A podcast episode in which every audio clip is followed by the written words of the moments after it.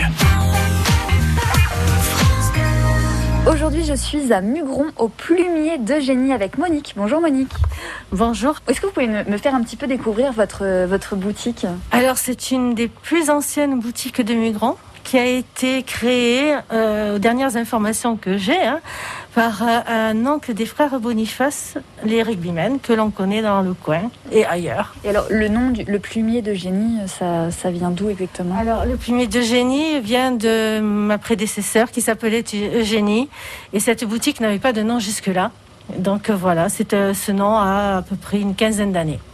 Donc là, on y découvre, si je me retourne, on y découvre des livres. C'est une papeterie. Papeterie, librairie. Voilà, euh, c'est une boutique qui essaye de répondre aux besoins de la population proche. Je voudrais que le cœur reste quand même la librairie parce que c'est ce qui me prend le plus d'énergie et le plus de travail. Ensuite, c'est une papeterie également parce que euh, eh ben, c'est associé au livre au papier et que c'est un, un besoin aussi pour les professionnels comme pour les particuliers et les scolaires.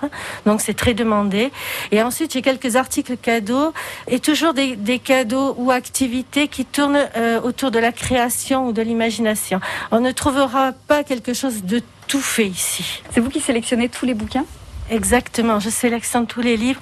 Je suis libraire indépendant reconnu par la profession, donc je, je, ne reçois pas les offices. Je refuse de recevoir les offices.